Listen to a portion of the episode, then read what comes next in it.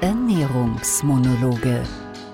Der Gesundfühl-Podcast von Nahrungsmittel-intoleranz.com mit dem Ernährungsbiologen Magister Dr. Michael Zechmann-Kreis.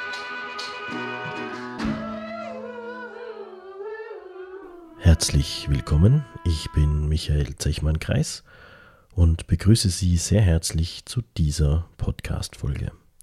Eine Folge, die ich in den Redaktionsplan eingeschoben habe, einfach aus aktuellem Anlass. Denn wir reden heute nicht über die Histaminintoleranz wie geplant, sondern über Milch. Und zwar in einer ganz besonderen Weise, beziehungsweise eigentlich über besondere Milcharten. Und sollten Sie sich fragen, warum ich in dieser Folge so salbungsvoll klinge, das liegt einfach daran, dass ich eine Kehlkopfentzündung hinter mich gebracht habe und sehr, sehr leise sprechen muss und deshalb einen leicht, ja, fast gebetsartigen Ton habe. Aber wenn ich es nicht mache, muss ich husten und dann wird es wirklich schlimm. Sie können mir gerne Fragen an podcast.nahrungsmittel-intoleranz.com senden. Ich sammle diese und beantworte gerne die eine oder andere Frage hier in diesem Podcast. Natürlich anonymisiert.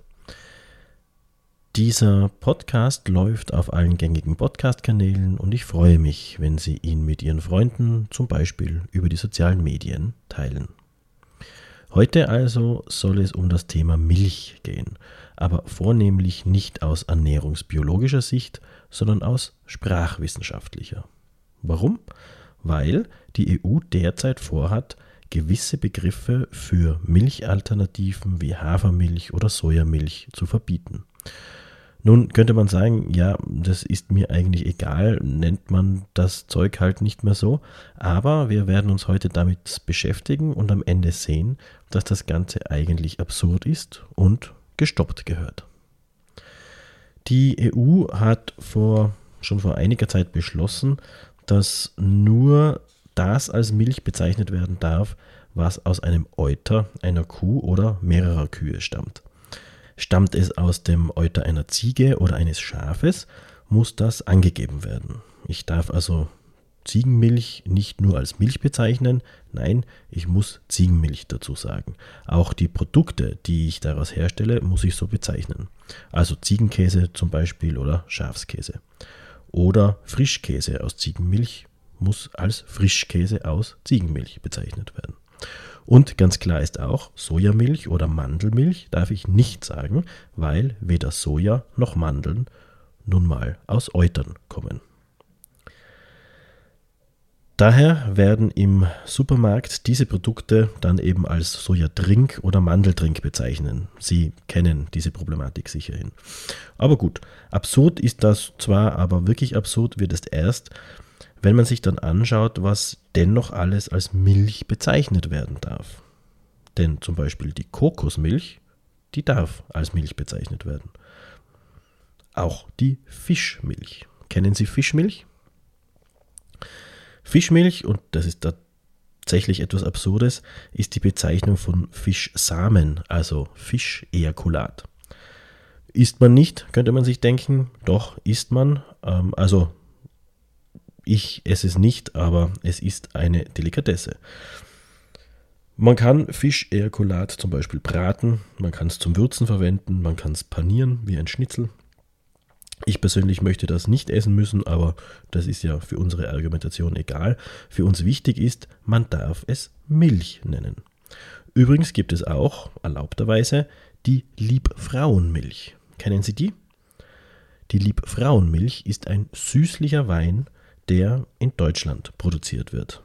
Auch der darf also Milch heißen.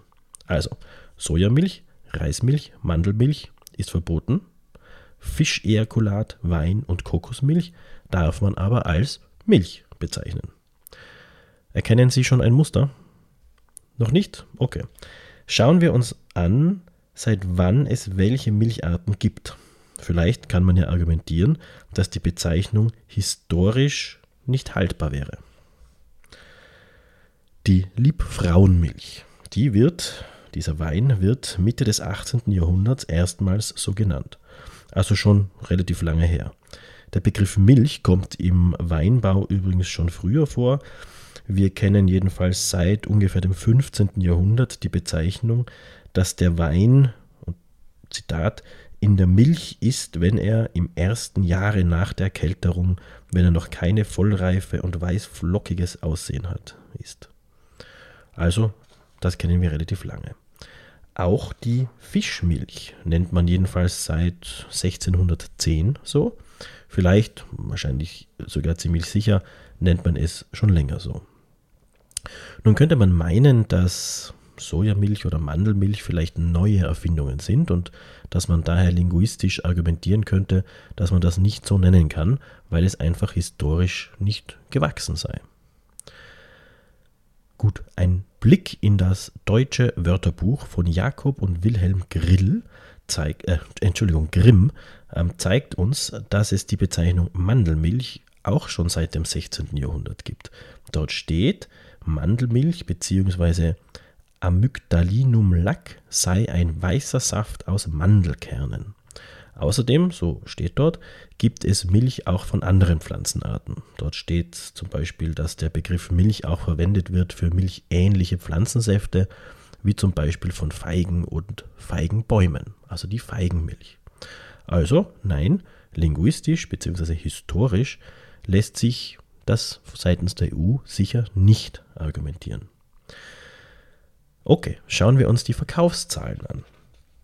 In Deutschland setzt die Milchindustrie, also die Kuhmilchindustrie, aktuell ca. 30 Milliarden Euro pro Jahr um. Pro Kopf verbrauchen wir knapp 87 Kilogramm Milchprodukte pro Jahr. In den letzten zehn Jahren steigerte sich der weltweite Milchkonsum von ca. 170 Millionen Tonnen auf 190 Millionen Tonnen Wobei man sagen muss, dass dieses Wachstum zwar nicht mehr so groß ist wie früher, aber dennoch, es ist ein gutes Geschäft. Es ist ein Milliardengeschäft.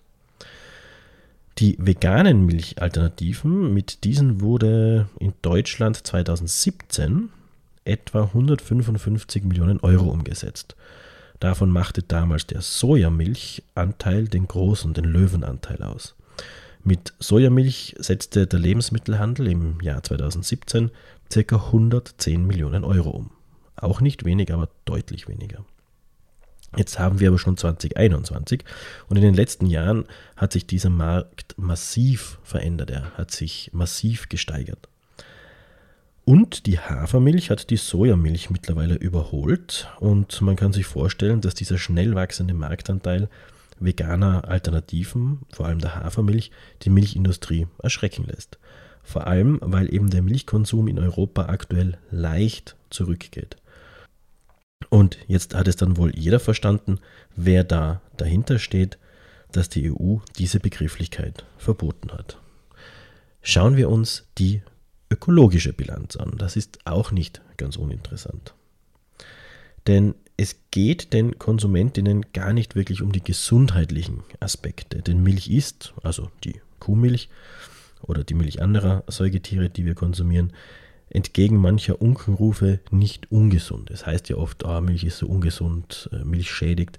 Das ist eigentlich nicht der Fall. Sie ist durchaus in Maßen genossen gesund und ein wertvolles Nahrungsmittel. Übrigens ganz wichtig, die Milch ist ein Nahrungsmittel, kein Getränk. Nicht, also das sollte man nicht trinken wie Wasser, sondern das ist eine Mahlzeit, ein Glas Milch. Und diese Milch hat uns Europäern, das äh, haben wir ja im Podcast über die Laktoseintoleranz schon gehört, sogar unsere Existenz gerettet vor 7.000, 8.000 Jahren, weil wir durch ihren Konsum die dunklen Winter besser überleben konnten.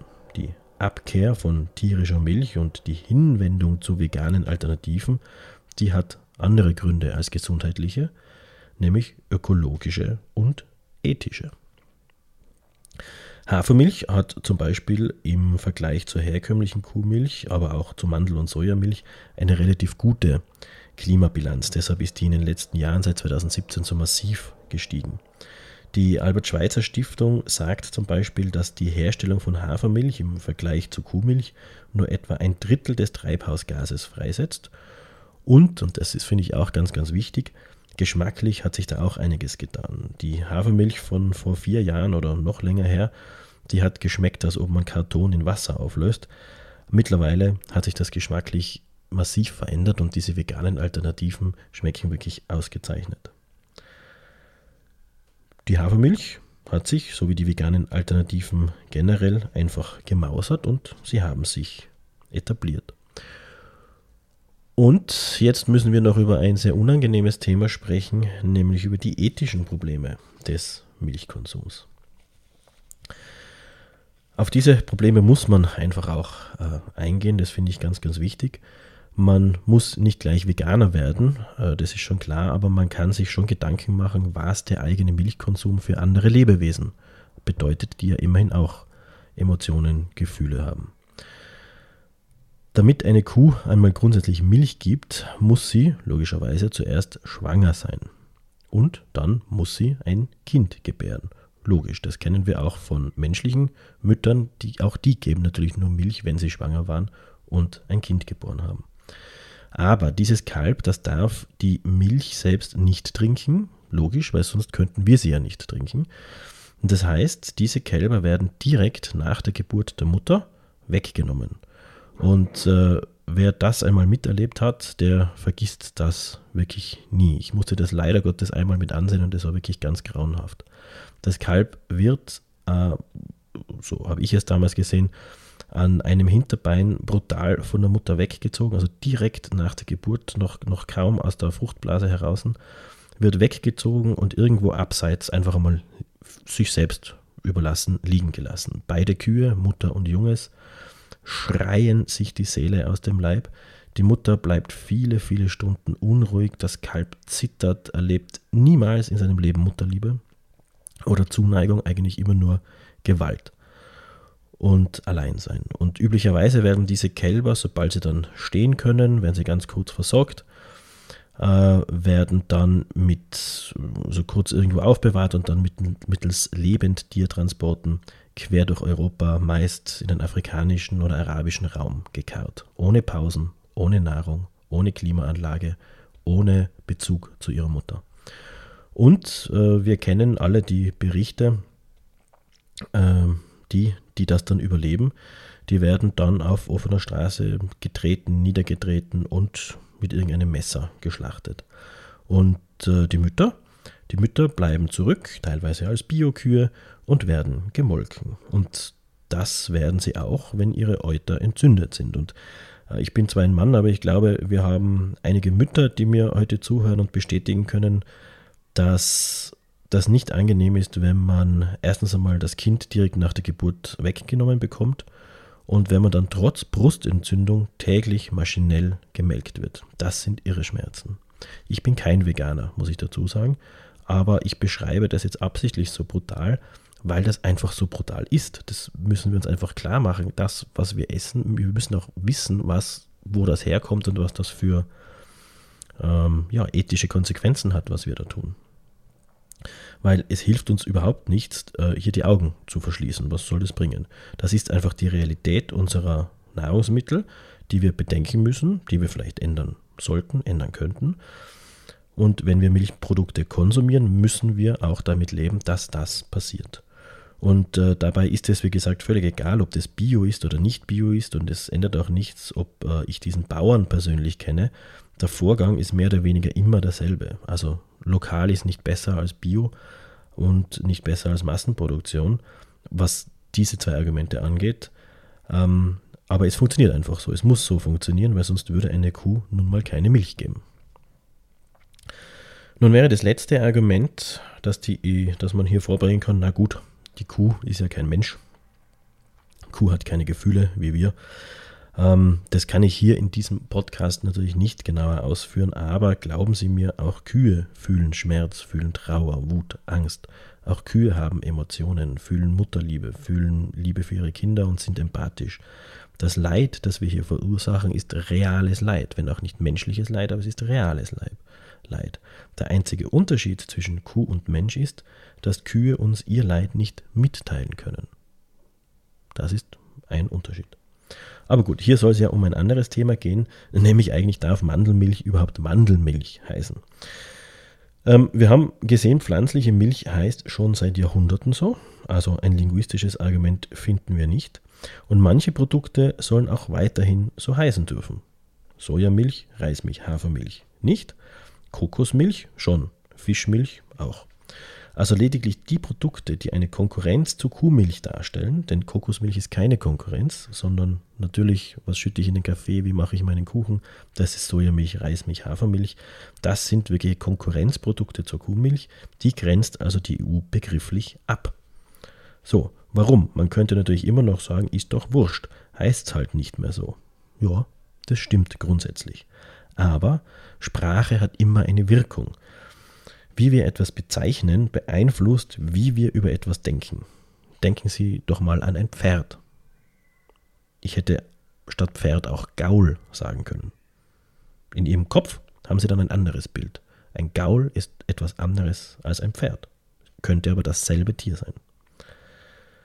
Also, Milch ist historisch ein Nahrungsmittel, das mit unserer Kultur verbunden ist und mit dem wir ein gewisses Bild assoziieren. Durch eine sprachliche Manipulation, Pferd Gaul, können wir dieses Bild so verändern, wir können es verschlechtern und damit natürlich den Absatz minimieren. Auch wenn Sie es nicht glauben wollen, durch linguistische Tricks kann ich Konsumenten beeinflussen, das wissen wir. Im Supermarkt kann ich durch solche linguistischen Tricks beeinflussen, ob Sie lieber die Kuhmilch nehmen oder lieber den Haferdrink. Nun werden Sie sagen, okay, das ist ja eigentlich ein gegessenes Thema, immerhin war das vor drei Jahren aktuell. Stimmt. Aber, und deshalb gibt es diesen Podcast äh, diesmal, jetzt soll nämlich das gerade diskutierte, also das, was schon Gesetz ist, noch einmal verschärft werden. Das EU-Parlament hat im Oktober 2020 für verschärfte Verbote im Bereich von pflanzlichen Milchprodukten gestimmt.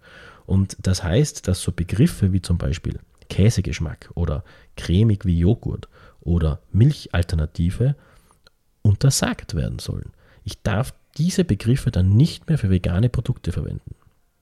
Und das perfide daran ist, und ähm, da haben wir auch schon einen Bezug zum NMI-Portal oder zum eigentlichen Grund unserer Podcast-Reihe, diese neuen Regeln könnten auch bedeuten, dass Hinweise wie zum Beispiel laktosefrei, milchfrei oder ohne Milch in Zukunft nicht mehr für Nicht-Milchprodukte verwendet werden dürfen. Das wäre für uns Laktoseintolerante ein massiver Rückschritt. Also ein veganer Kuchen, auf dem draufsteht laktosefrei, das wäre nicht mehr erlaubt. Das dürfte nicht mehr draufstehen. Und dieses vom EU-Parlament befürwortete Verbot, das muss aber noch in der sogenannten oder im sogenannten Trilog abgestimmt werden. Das heißt, um ein Gesetz zu werden, braucht es also neben dem Europäischen Parlament äh, auch noch die Europäische Kommission und den Rat. Alle diese drei müssen sozusagen dafür stimmen. Und äh, das soll jetzt dann irgendwann einmal 2021 passieren. Und deshalb habe ich dieses Thema jetzt eben mal aufgegriffen und von ganz vorne her aufgerollt, um verständlich zu machen, wo hier die Problematik liegt.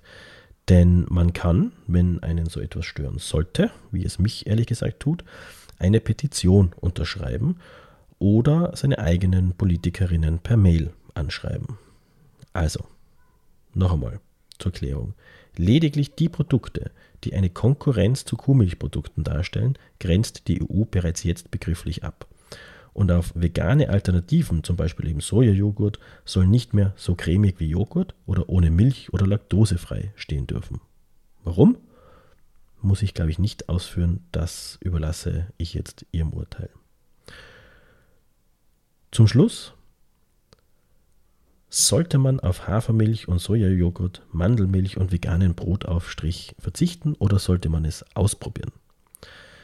Auch als Nicht-Veganer, wie ich es bin.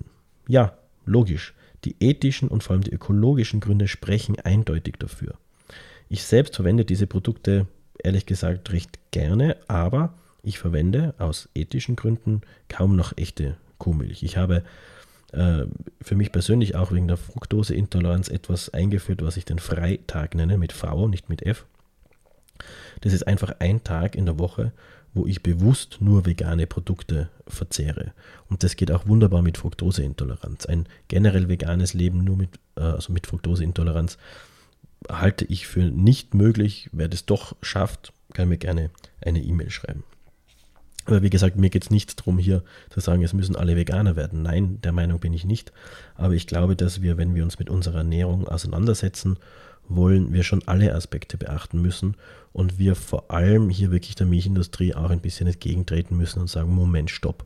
Auch Sojajoghurt darf so cremig wie Joghurt heißen dürfen.